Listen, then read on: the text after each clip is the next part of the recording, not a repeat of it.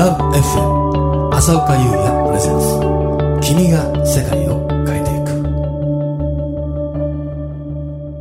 LoveFM 君が世界を変えていく。本日は第11回目の放送となります。そして3月18日、えー、23時30分を回りました。もう3月も中旬ですよ。本当に早いですよね。まあ皆さんあのこれから卒業する方や入学ねあのいろいろあると思いますけども春はなんかこう変わり目って感じでいいですよね。まあ僕はもうここ1718年も何も変わり目なくやってるんですけどもね。えー、今日は、えー、そんな中、えー、某会社員ミュージシャンをゲストにお迎えして最後まで、えー、お付き合いいただきたいと思います。ということで今日もよろしくね。Love-FM 浅岡優也プレゼンス君が世界を変えていく。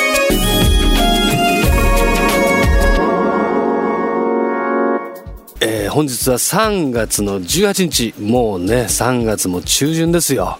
そして12時を回ればもう3月19日でもうあっという間に3月も終わってしまうということなんですけれども今日は11回目のゲスト、えー、意外な人をお呼びしてます、えー、会社員ミュージシャンと言いましょうか。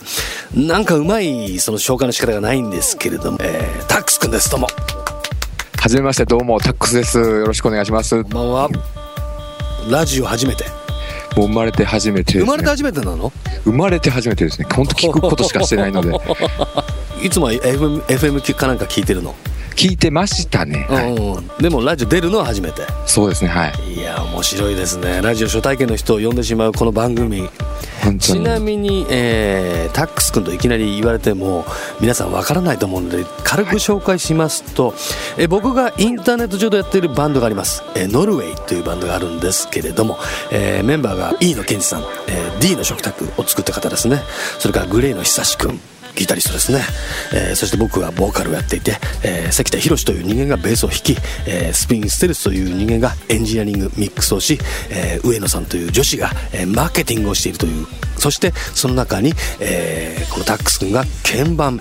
ピアニストピアニストじゃないか、えー、違いますね。シンセシストかね。まああのプロミプログラム、うん、そうですねはい。プログラミングで、えー、タックス君が参加しているというその不思議なバンドノルウェイ。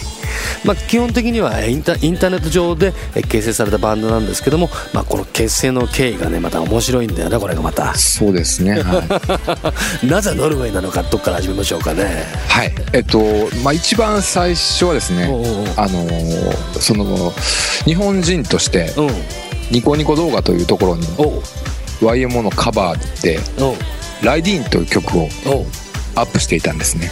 ニコニコ動画でライディーンをね。はい。それ僕聞いたことあるのかな？いえないと思います。ない。それもう削除しちゃったんだ。そうです。2日で削除しましたああアップロードして結構食いつけよくて、はい、違います違います。どうだったの？あの逆食いつきが良かったと言いますか。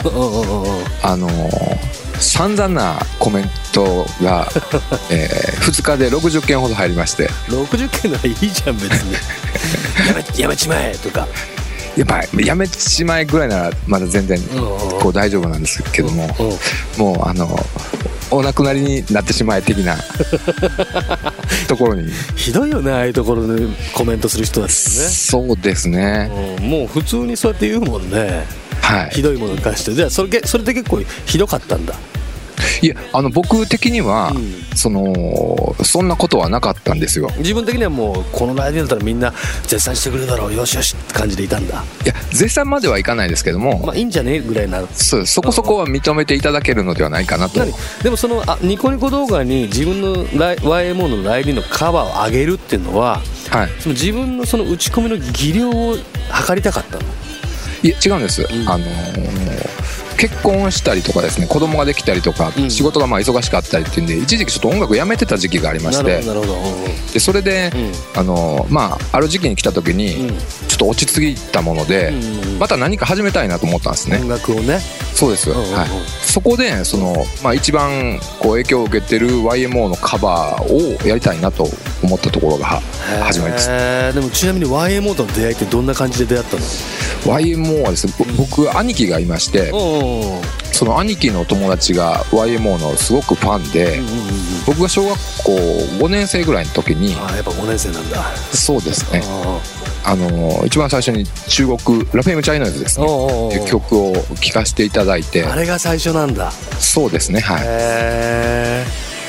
でまあそのラフェム・シナーズをチャイナーズを聞いて、はい、で、まあ、間はだいぶはしょりますけどもニコ動アップするまで回復して叩かれてそうですね。で半年間頑張ったと。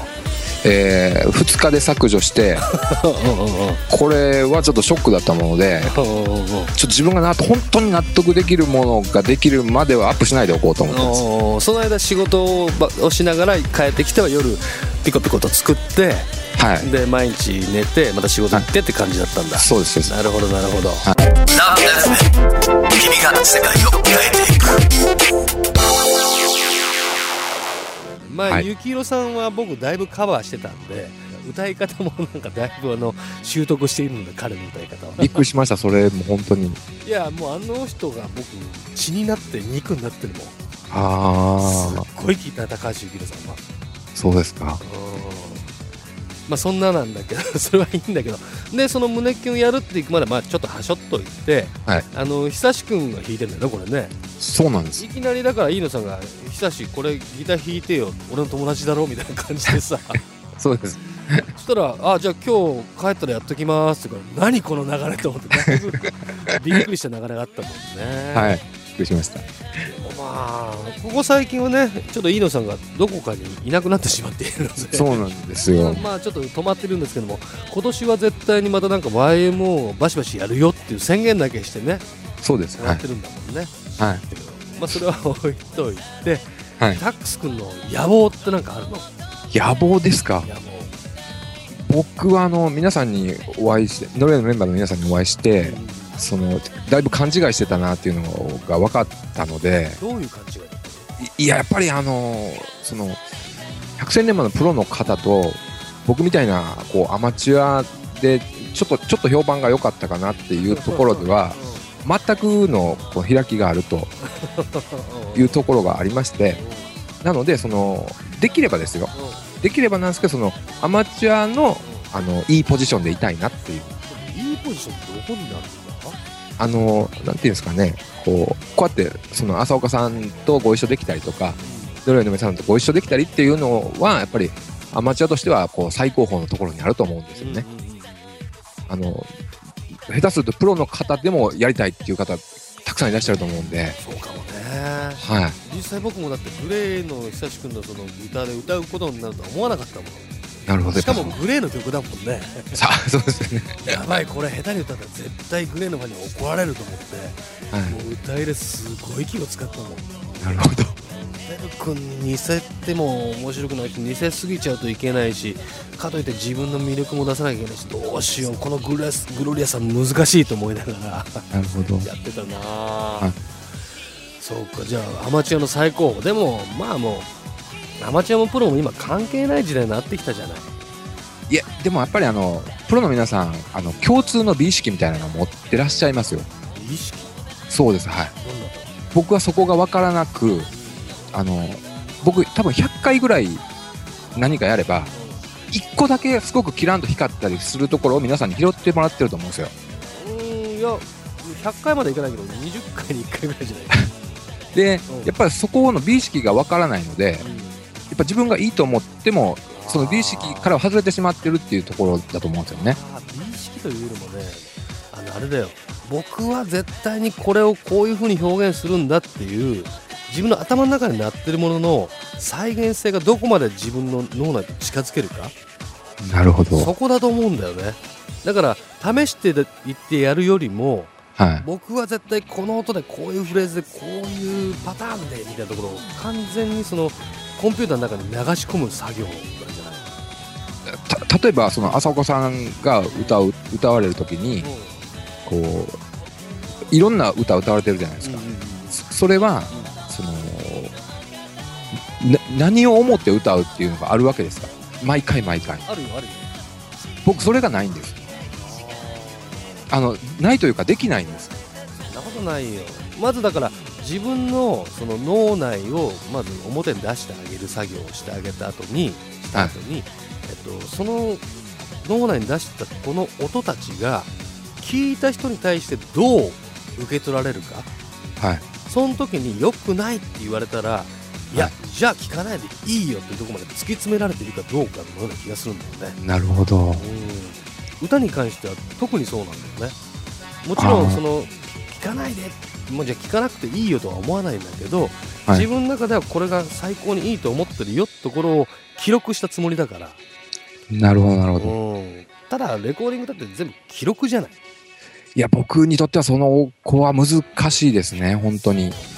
はい。だからそこが差だなと。差差というかもう完全なる差だなというところです。かあれだよこっちはだってもう年がら年中それしかやってきてないわけだからさはい。できて当たり前っていうかそれができるからプロになってる部分もあるんだろうしね、はい。うん、まあでもこれからもまあノルウェー頑張っていきましょうよ。はいそうです。もうぜひお願いします。というところで、えーちなみにタックス君にはね僕の新譜をねこう、はい。さっき送って聞いてもらったんですけどもはい。話変わったけどね。はい。浅岡優也の新譜。新聞ですよえー来週の3月24日にリリースになる「えー空の果てタイムマシンさよならだ」えーミニアルバムなんですけれどもダックス君聞いてさどう思った、あの浅岡さんが作られる曲ってやっぱりその皆さんおっしゃると思うんですけど浅岡節っていうのがやっぱあると思うんですね。らしいね。それね、はい。自分では気づかないんだよ。メロディー特にそうですけども。メロディーがそうなの？そうですね。でもねみんなミュージシャンに見せ譜面見せるとはい。この進行って考えつかないってみんな言う、あそうですか。うんおかしいの？って聞いたらいやおかしくはないけどあんまりしないって言われる。なるほどなるほど。うん。僕あの楽器をやってるじゃないですか。なのでやっぱアレンジすごく気になるんですね。でもアレンジって自分ではできてると思ってないよ。アレンジというよりもアレレンジだから。なんていうかあれ？アレレンジ。あれレンジ。っていうことなんだけどさ、とにかくなんか自分がこう鳴っている頭の中で鳴っている音をこうシンセに置き換えてあのはい。並べてるんだけど、はいアレンジどうだった？あのー空の果てで言うとその元をそのデモデモというかメロディーを作った状態っていうのがあるわけじゃないですか。でいろんな楽器が入ってくるわけじゃないですか最終的に。でその例えばシンセの音一つ決める時にもうん。その音だって決めるのが何なんだろうっていうところなんですよ空の果てに関してはね、はい。シンセの音はまあそのもちろん帯域あるじゃない。その高い音中音、はい低音、そこのバランスを取りながらこういう音だなって鳴ってる音に近い音を選んでって作っていくかなシンセに関しては。多分そういう音選びというか音作りというところがをあの浅川節と言われてるところだと思うんですよね。だと。であのタイムマシンで言うと、結構新しい試みされてるような気もするんですね。どの辺が新しくなっえっとリズムが打ち込み半分た、生半分みたいな。そうだね。まあ打ち込み半分生半分ってほとんど打ち込みなんだけどもドラム今回ねドラムをねあのエレキエレクトリックドラム。それではい。人間に叩いてもらったんですよ。はいそうしたらね下手くそなリズムマシーンみたいになっちゃう。なるほど。の意外と。そのその人が下手って意味じゃなくてはい。音が機械の音なんだけどそのグルーブがよれてるからはい。なんかね、リズムマシン調子悪いのって感じの音が聞こえちゃったから、ごめんなさい、ちょっと申し訳ないんですけど、もっとあの細かくあのクオンタイズかけないで、クオンタイズってあのリズムの補正ね、はい補正かけないであのやってみてもらえますかって、結構試行錯誤してあそこになったんだよ。なるほどなるほど。あの辺りがなんかこうやっぱりこうチャレンジしてる感じっていうんですか？それはもうすごく感じましたね。あそうなんだ。ありがとうございます。まあ、そんな感じで今日のゲストはタックス君なんですけどもタックスにとってのその音楽の価値ってどこにあると思う？あのこれあの上に参加してから思うようになったんですけどもほうあの言い悪いっていうのは僕あその僕のレベルではよくわからないのでうんうんやっぱ基本的には楽しめてることなのかなと。うん、もちろん。いうところじゃないでしょうか。はい。楽しんでそうだね散々。楽しんでますね。ありがとうございます。いやいやいやでもきっかけの人だからね。だからだからタックスがクビになるってことないんだよ。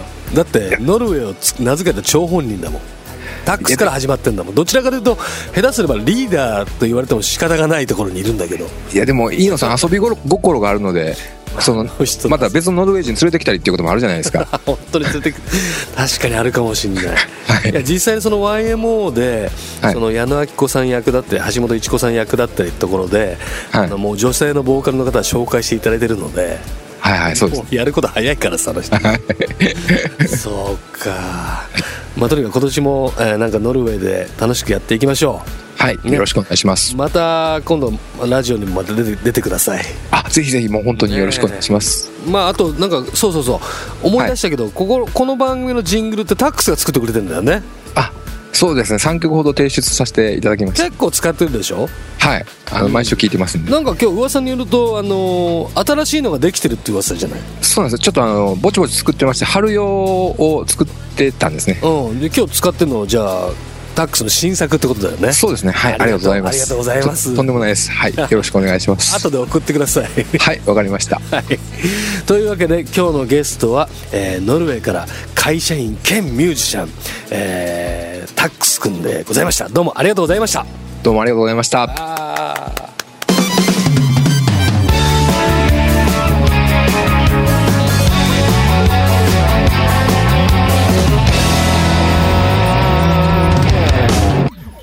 え、今日のゲストは、えー、タックス君、えー、ノルウェーの、え、プログラミングのタックス君をお呼びして、えー、30分付き合っていただきました。面白かったですかね。ちょっとマニアックだったかなとは思っていますけどまあ気にせずに、えー、今後ともこのラジオよろしくお願いします。この番組では皆さんからのメッセージをたくさんお待ちしております。宛先は761アットマークラブ FM.co.jp 761アットマークラブ FM.co.jp です。